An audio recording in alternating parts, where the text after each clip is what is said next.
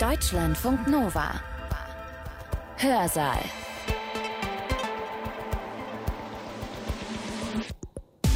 Heute mit Katja Weber. Schön, dass ihr dabei seid.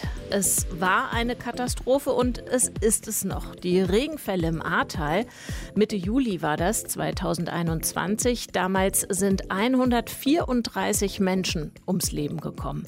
Das jüngste Opfer war vier Jahre alt, das älteste 97. Deutschlandweit waren mehr als 180 Tote zu beklagen, denn starke Hochwasser- und Regenfälle gab es auch an anderen Stellen in Deutschland. Hunderte von Menschen wurden verletzt, Zehntausende direkt von den Folgen betroffen und zwar bis heute. Das Wasser hat ihr Hab und Gut weggespült, auch die Wohnung oder das Haus, Brücken, Straßen, Kanalsystem, Bahngleise, alles futsch, alles weg.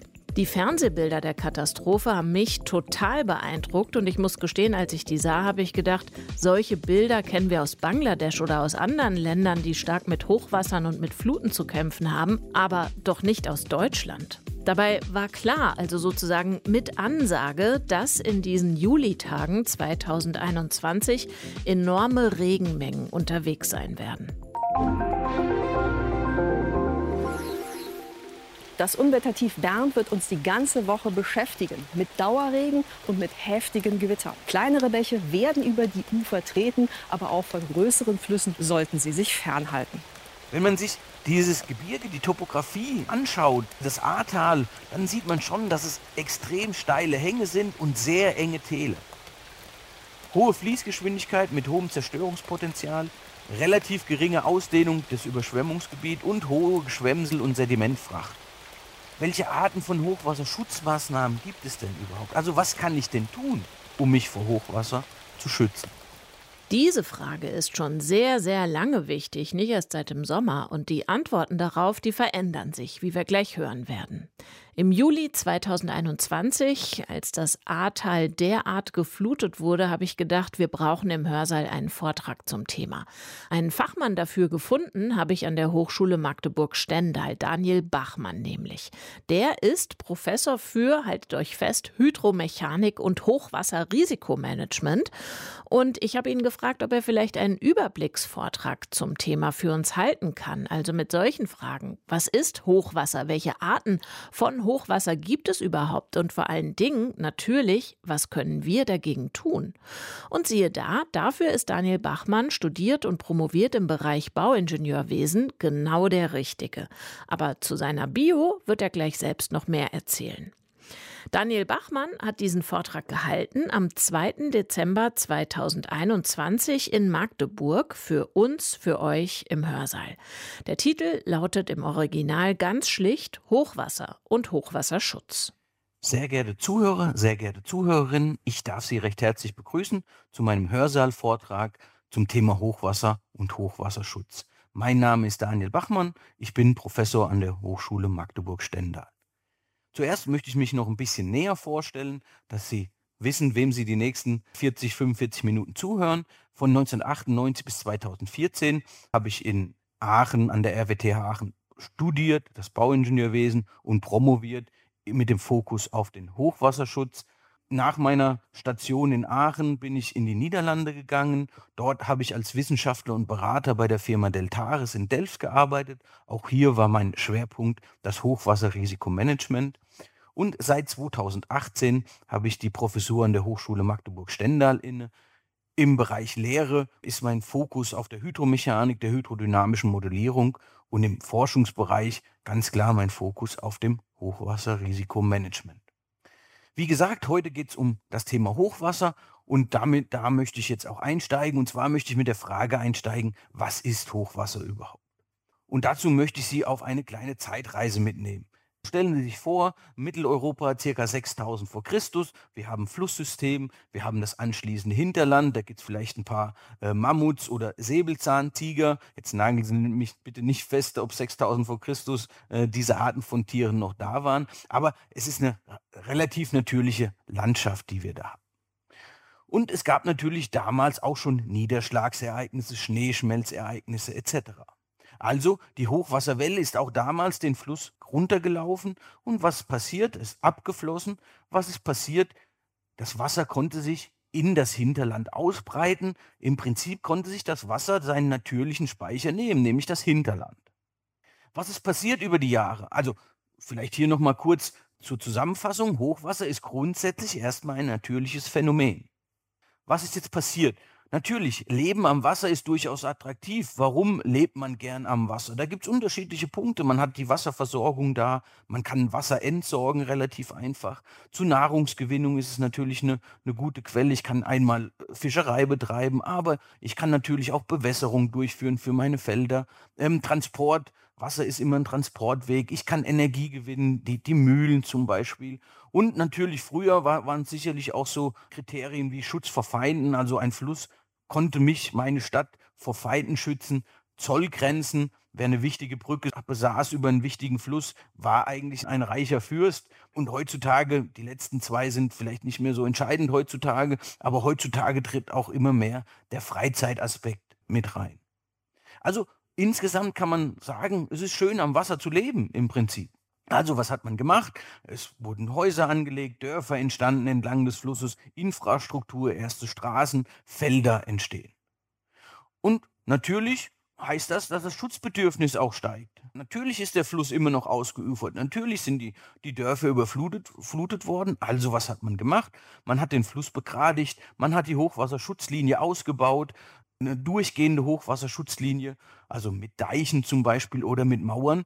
Und dadurch durch diesen Schutz, durch diesen vermeintlichen Schutz, ist natürlich noch mehr entstanden. Die Infrastruktur wurde ausgebaut. Die Bevölkerung hat zugenommen. Man braucht mehr Bauland. Also sind die Dörfer zu Städten geworden, vielleicht, die am Fluss liegen. Industrielle äh, Landwirtschaft und forstwirtschaftliche Landnutzung ist natürlich ausgebreitet. Die Verkehrsinfrastruktur ist größer geworden.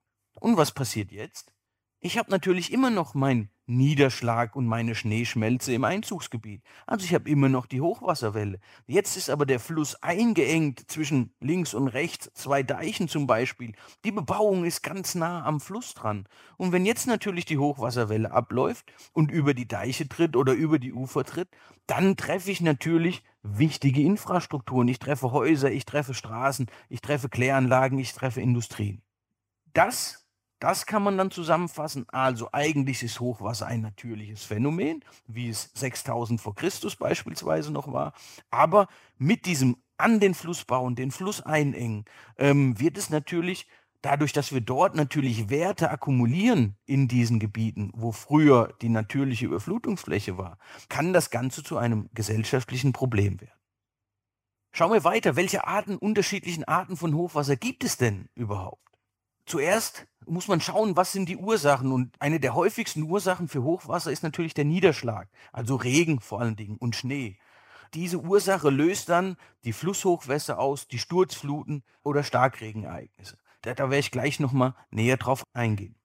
Eine andere Ursache, und da sind wir dann im, im Küstenbereich, ist die Tide, also Ebbe und Flut und Windereignisse. Und die führen dann, speziell an der Küste, beispielsweise an Nordsee und Ostsee, zu Sturmfluten.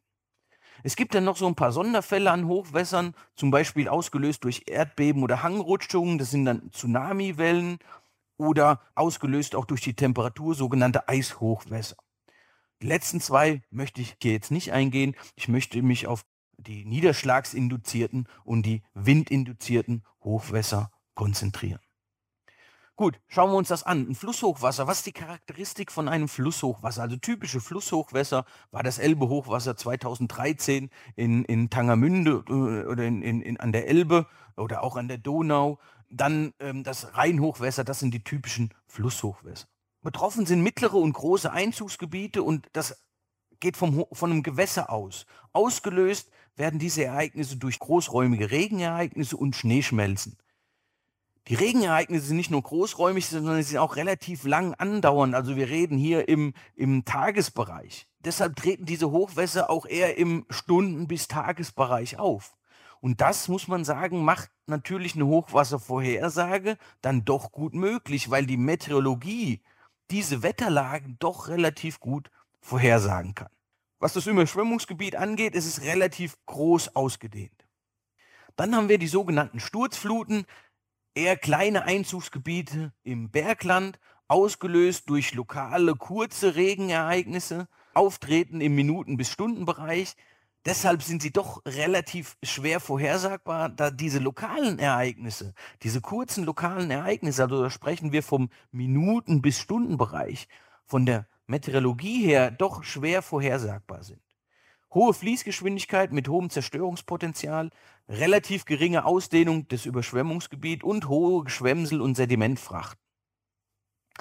Dann kommen wir zu den Starkregenereignissen. Das sind in der Regel kleine Einzugsgebiete im Flachland auch hier Auslöser lokale kurze Regenereignisse, also dieser typische Sommergewitterregen, den man so kennt.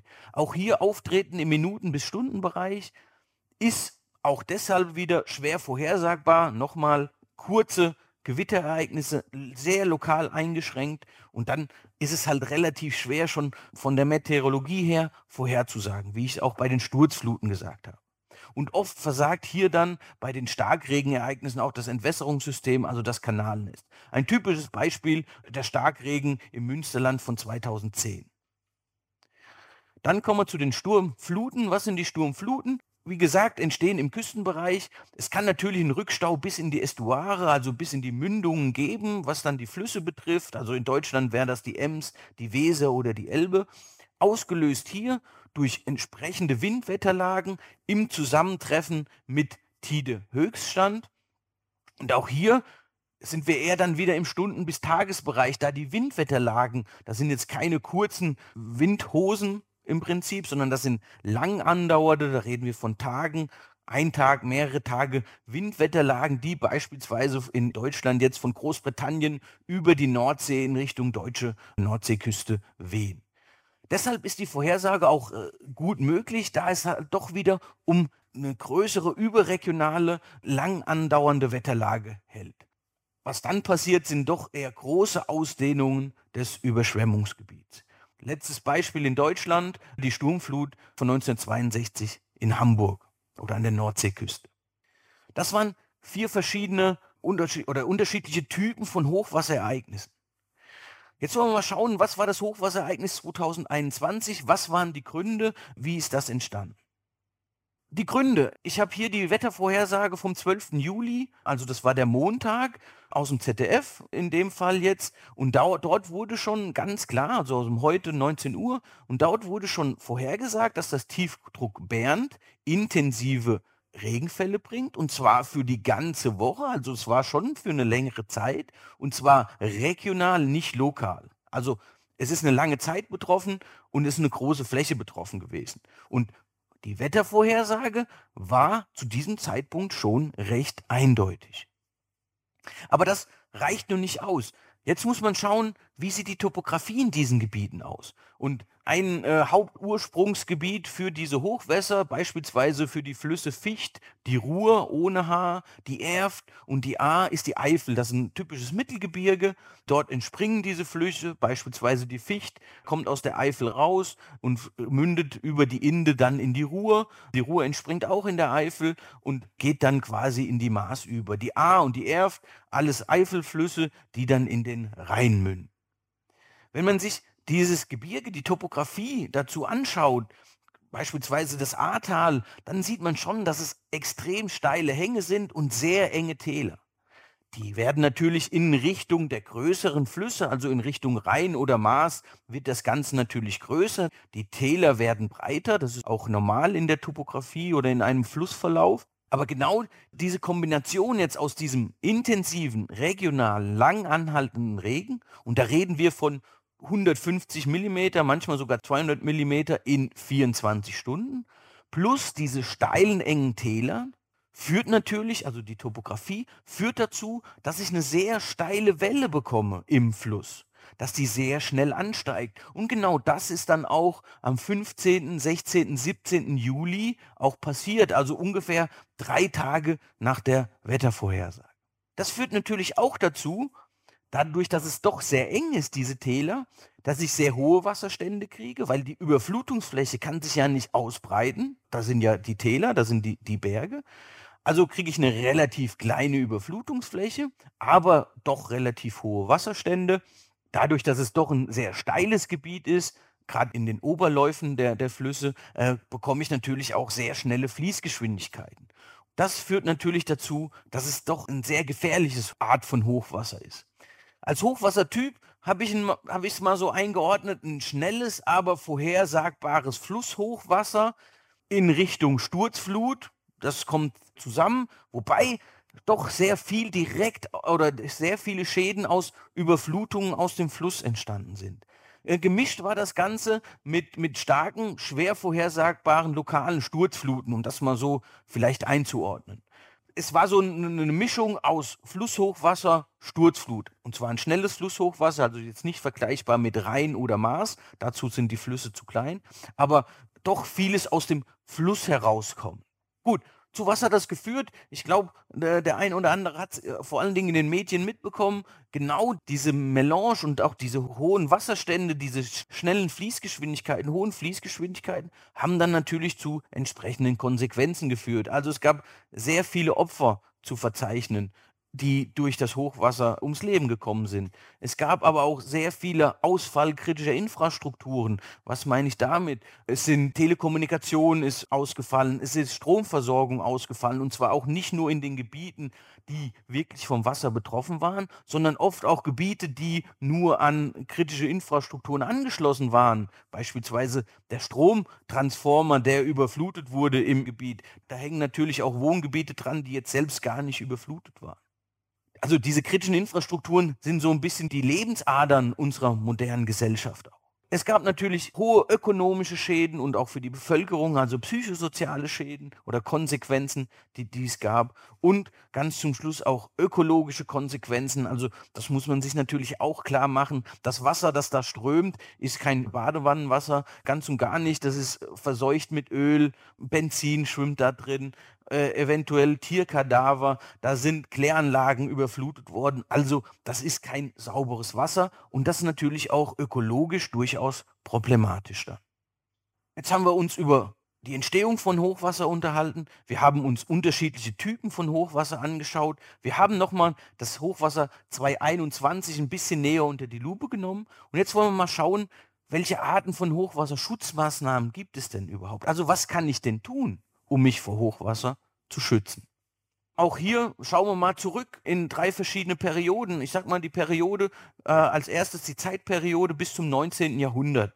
Wie war es denn da mit Hochwasserschutzmaßnahmen? Und hier habe ich mal einen Auszug aus dem Universallexikon von 1746. Und da steht drin, in altem Deutsch auch geschrieben, Überschwemmung oder Überlauf des Wassers. Da wir nun die Unglücksfälle, welche in der Natur sich ereignen, als göttliche Strafen und Züchtigungen ansehen, nämlich als Strafen für diejenigen, so Böses tun, als Züchtigungen für die, welches ins Künftige zum Bösen abweichen würden, so sehen wir hieraus, wie Gott die Überschwemmung auch zur Route wieder die Gottlosen und als ein Mittel, die Menschen zu verbinden, dass sie vom Bösen abstehen und Gutes tun gebrauchen kann. Von 1746 die Definition von Hochwasser. Also, man kann es zusammenfassen, Hochwasser bis an Anfang des 19. Jahrhunderts eigentlich, göttliche Strafe und eine Route wieder die Gottlosen. Und dann stellt sich natürlich die Frage, was war damals die beste Hochwasserschutzmaßnahme? Und wenn man das so sieht, natürlich beten, in die Kirche gehen, gläubig sein, ein guter Mensch sein. Das ist die beste Hochwasserschutzmaßnahme damals im Prinzip gewesen. Schauen wir weiter.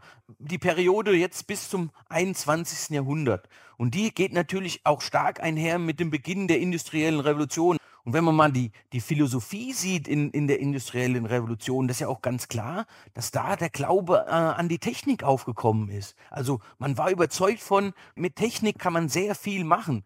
Es gab auch diese Art der Sicherheitsphilosophie.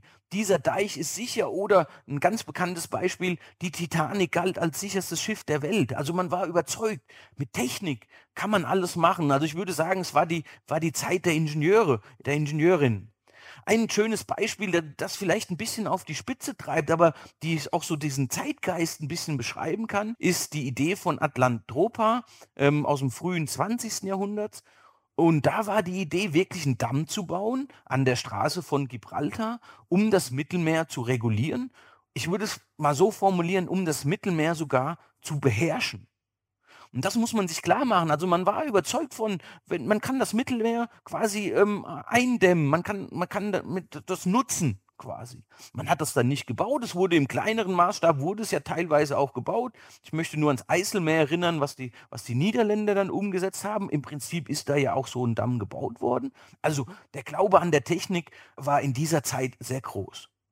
Also man kann es zusammenfassen, diese Zeit mit Hilfe der Technik ist alles möglich. Und was war dann die beste Hochwasserschutzmaßnahme? Klar, technische Maßnahmen lösen alle Probleme. Also im Prinzip höher, größer, schneller. Ich hatte es gesagt, die Zeit der Ingenieure. Und da sind wir dann natürlich bei so Maßnahmen wie Deiche, Talsperren, Flussbau, Sperrwerke an der Küste etc. Das waren die präferierten Maßnahmen zu dieser Zeit. Und wie gesagt, diese Maßnahmen gingen eigentlich bis Ende des 20. Jahrhunderts. Man muss sagen, erst mit den Hochwässern in den 90er Jahren am Rhein zum Beispiel, 2002 an der Elbe, 2013 auch wieder an der Elbe und war man sich schon so ein bisschen klar, das war so eine Art Aha-Effekt, dass technische Maßnahmen doch nicht alles lösen können.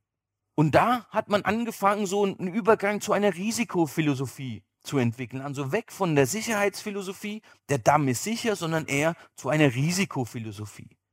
Denn es ist klar, was ist passiert mit der Titanic? Die Titanic, obwohl sie als sicherstes Schiff der Welt galt, ist im Prinzip untergegangen. Hätte man diese ganzen Szenarien damals durchgespielt, hätte man vielleicht gemerkt, dass es doch nicht das sicherste Schiff der Welt ist, dass es doch Szenarien geben kann, die zu einem Versagen im Endeffekt führen können. Das Ganze, die, dieser Übergang da, dazu gibt es auch einen rechtlichen Unterbau, das ist die EU-Hochwasserrisikomanagement-Richtlinie, die ist 2007 verabschiedet worden, ist dann in die einzelnen Landeswassergesetze, also der europäischen Länder übergegangen und in Deutschland nochmal speziell in die Landeswassergesetze der Bundesländer, wo dann diese Hochwasserrisikomanagement-Richtlinie quasi auch gesetzlich umgesetzt wird. Und jetzt ist die Frage, was ist heutzutage die beste Hochwasserschutzmaßnahme? Und da sind wir einen Schritt weiter. Ähm, oder die Philosophie ist mehr einen Mix aus technischen Maßnahmen, Vorsorgemaßnahmen und natürliche Maßnahmen zu etablieren.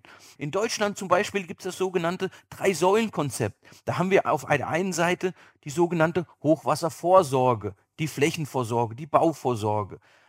Ich werde das Ganze nochmal im Detail besprechen. Dann haben wir den technischen Hochwasserschutz. Und da kennen wir schon einiges. Die Deiche, die Mauern, die Hochwasserrückhaltebecken, die Talsperren. Auch das ist natürlich immer noch eine wichtige Säule. Das soll man auch, ähm, muss man auch so anerkennen, dass es natürlich immer noch technischen Hochwasserschutz bedarf.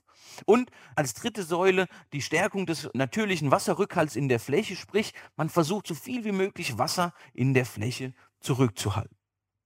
Was natürlich jetzt gefragt ist, eher in diesem rein technischen Ansatz, dass mehr Interdisziplinarität gefragt ist. Also mit der Ökologie, mit der Soziologie. Da stehen die Ingenieurwissenschaften auch nicht mehr alleine da, sondern jetzt gilt es auch zusammenzuarbeiten, was auch gut ist. Man kann das Ganze auch etwas anderes kategorisieren. Also diese Drei-Säulen-Strategie gibt so ein bisschen an, wer ist für was verantwortlich. Also für den technischen Hochwasserschutz beispielsweise ist ja eher eine Behörde verantwortlich. Ähm, für die Hochwasservorsorge ist auch jeder einzelne Betroffene verantwortlich.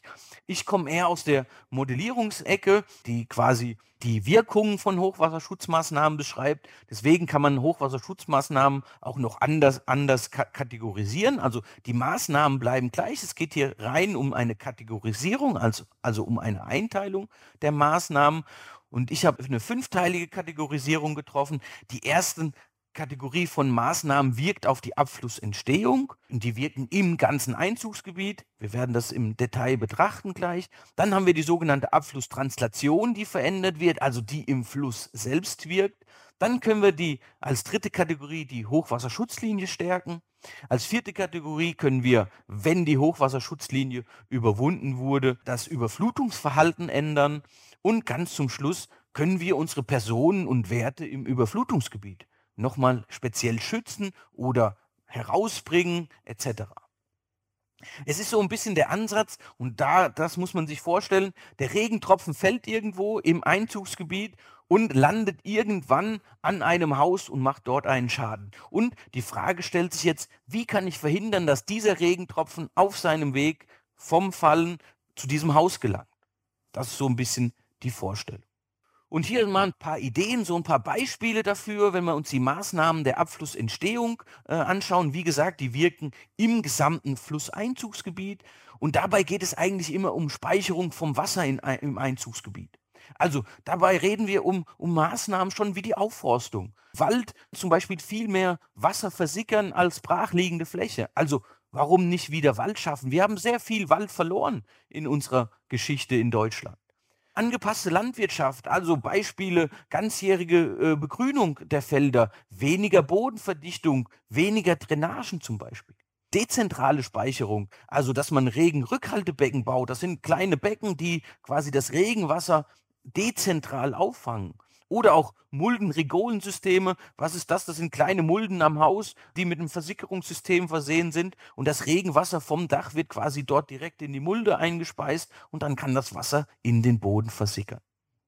Was kann man im städtischen Gebiet machen? Man kann Teilentsiegelung machen, man kann begrünte Dächer durchführen, Rasengittersteine, man kann weniger versiegeln. Das ist so ein bisschen, also Rasengittersteine, so ein typisches Beispiel, um, um Parkplätze nicht voll asphaltiert zu machen, sondern dass ein gewisser Teil des Wassers auch versickern kann. Ein Stichwort, was auch durch die Medien geht, ist die, ist die sogenannte Schwammstadt. Also bei der Abflussentstehung geht es, die Speicherung von Wasser im Einzugsgebiet zu erhöhen. Dann haben wir Maßnahmen der Abflusstranslation. Also wir können, und da, da ist die Idee, denn diese wirken im Fluss, also wie kann ich meinen Fluss gestalten, dass er im Prinzip auch mehr Wasser speichern kann im Fluss oder am Fluss. Und da gibt es Beispiele, die zentrale Speicherung durch Talsperren beispielsweise oder Hochwasserrückhaltebecken. Beispielsweise, ich sperre einen Fluss ab, in der Regel im Ober Oberlauf dann bei Talsperren und halte damit Wasser zurück, kann damit Wasser speichern. Ich kann Auen reaktivieren am Flusslauf selbst. Ich kann Flussaufweitung wieder machen. Sprich, die Deichlinie, die ich ja früher, ich hatte es ganz am Anfang erwähnt, die ich sehr nah an den Fluss gesetzt habe, um eben Hochwasser zu vermeiden, kann ich ja jetzt anfangen, wieder zurück zu verlegen, dass der Fluss wieder mehr Raum hat, um auszuufern. Also, dass man doch wieder mehr in den natürlichen Bereich auch kommt. Man gibt dem Fluss seine ursprünglichen Überschwemmungsgebiete wieder zurück. Optimalerweise steht da auch nichts. Also, es heißt, es kann kein Schaden entstehen. Gesteuerte Polder am Fluss, sprich, ich habe große Becken äh, links oder rechts am Fluss selbst, flute die dann zum gegebenen Zeitpunkt und nehme damit der Hochwasserwelle entsprechendes Volumen weg. Oder man macht Flusslaufänderungen, man lässt ihn wieder natürlicher, man gestaltet ihn wieder natürlicher, man bringt wieder mehr Rauheit rein in gewissen Gebieten. Auch das sind Maßnahmen, die ich am Fluss gestalten kann. Dann die dritte Kategorie, ich hatte es die Stärkung und Aufbau einer Hochwasserschutzlinie genannt. Wie gesagt, auch das sind immer noch Maßnahmen, die wir brauchen würden. Und das sind dann typische technische Maßnahmen. Also da reden wir über Deiche, Deiche, Mauern und im Küstenbereich auch über Dünen aber auch über mobile Hochwasserschutzwände, gerade in städtischen Gebieten, wo ich eben keinen Deich bauen kann, wo ich keine feste Mauer haben will, kann ich natürlich darüber nachdenken, mobile Systeme zu bauen, die ich im Hochwasserfall dann aufbaue.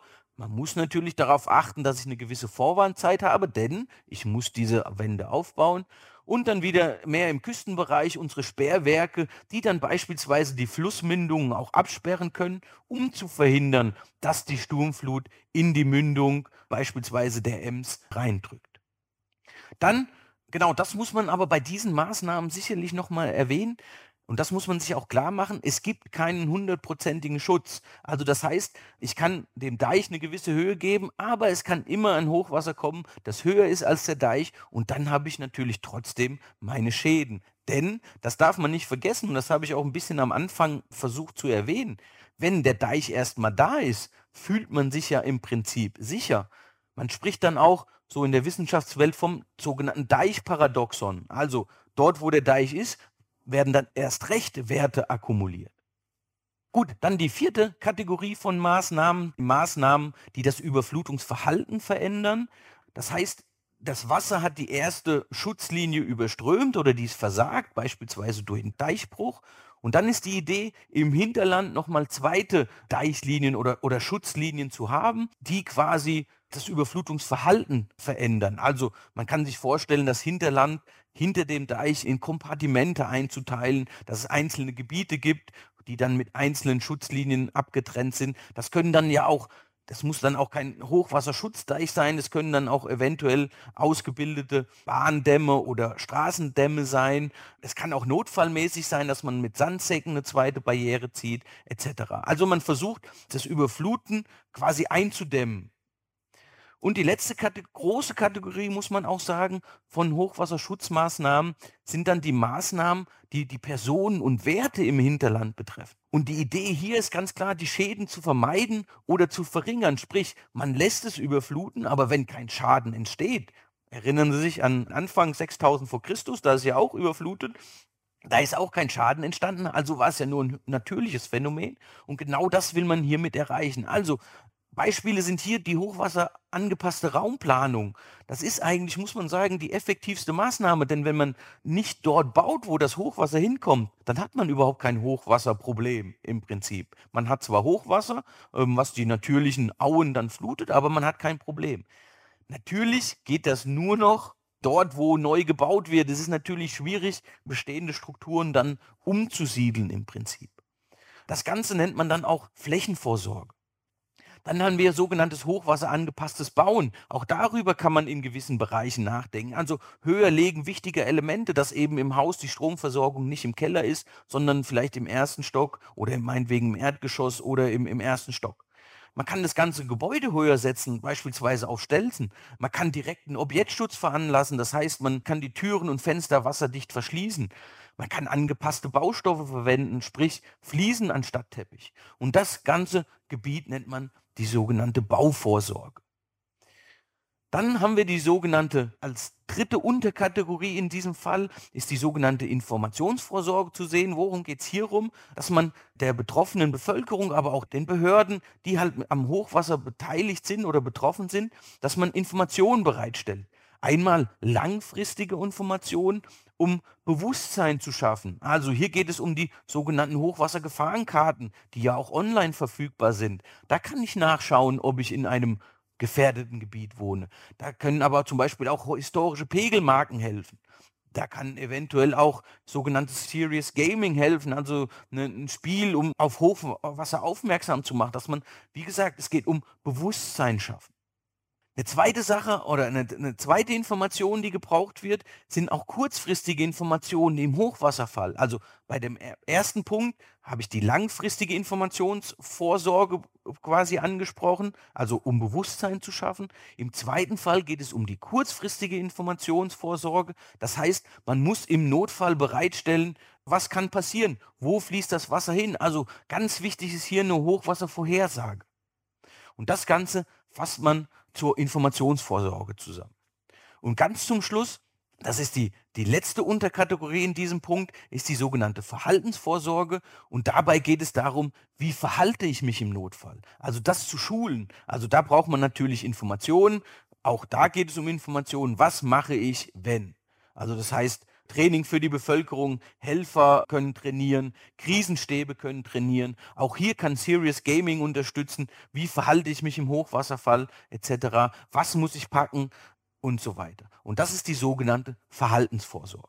Also das sind die vier Vorsorgepunkte, die man treffen kann. Das ist die Flächenvorsorge, die Bauvorsorge, die Informationsvorsorge und die Verhaltensvorsorge. Und insgesamt nochmal geht es hierum, Schäden zu vermeiden oder zumindest zu verringern. Gut, ich glaube, es wurde klar, dass wir eine große Maßnahmenvielfalt einsetzen können. Und das ist gut so. Und da soll man auch drüber nachdenken, genau diese Bandbreite im Prinzip von der Aufforstung im Einzugsgebiet bis zu der Informationsvorsorge. Das kann ein Fallplättchen sein. Wie verhalte ich mich beim Hochwasser? Diese ganze Bandbreite, die müssen wir nutzen. Aber es muss auch klar sein, dass nicht jeder Maßnahmentyp bei jeder Hochwasserart hilft ein Beispiel hierzu, also die Schwammstadt, die ich genommen habe, die hätte, muss man ganz klar sagen, bei den Hochwasserereignissen 2021 in Nordrhein-Westfalen und Rheinland-Pfalz wahrscheinlich relativ wenig gebracht. Denn es ist nicht im städtischen Gebiet entstanden. Für Starkregenereignisse kann natürlich, im Münster zum Beispiel, kann natürlich eine Schwammstadt hervorragend wirken. Ich kann keine, oder Aufforstung bringt jetzt zum Beispiel nichts für eine Sturmflut sicherlich nichts, die Talsperren auch nichts. Also da muss man immer sehen, nicht jeder Maßnahmentyp hilft für jede Hochwasserart. Und was ganz wichtig ist, man muss diese Planung dieser äh, Maßnahmen auf Einzugsgebietsebene machen und dann muss man sogenannte Maßnahmenkonzepte erstellen, quasi wo verschiedene Maßnahmentypen gebündelt werden. Also man muss die als Gesamtes dann für das Einzugsgebiet betrachten. Gut, dann möchte ich nochmal eingehen, welche zukünftigen Veränderungen, Auswirkungen auf den Hochwasserschutz wird es demnächst geben. Und da wollen wir uns mal diesen Begriff Nachhaltigkeit etwas näher anschauen. Nachhaltigkeit wird definiert aus dem Lexikon der Nachhaltigkeit ist das jetzt, nachhaltige Entwicklung ist eine Entwicklung, die gewährt, dass künftige Generationen nicht schlechter gestellt sind. Nachhaltigkeit wird laut dieser Definition als eine Art Entwicklung beschrieben, die sowohl auf die Gegenwart als auch auf die Zukunft ausgerichtet ist.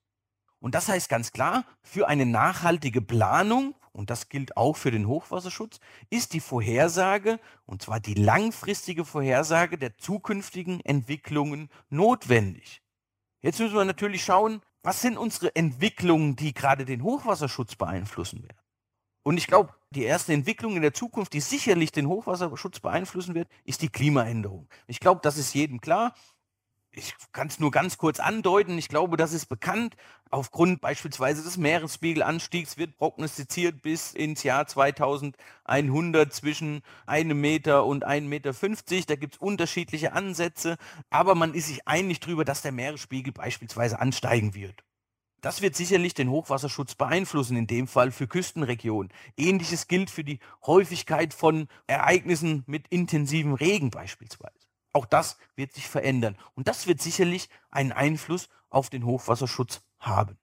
Aber man darf die anderen Veränderungen, zukünftigen Veränderungen nicht vernachlässigen. Beispielsweise sozioökonomische Änderungen werden auch einen ganz wichtigen Teil dazu beitragen. Was meine ich damit? Wir werden mehr Menschen sein, der Flächenbedarf wird größer und nochmal, man neigt dann dazu, dort zu bauen auch, dort die Ansiedlung zu treffen, wo eben Hochwassergefahr ist. Die ganzen oder viele Megacities, ein, äh, Städte größer 5 Millionen Einwohner, gerade in Südostasien, die liegen an der Meeresküste.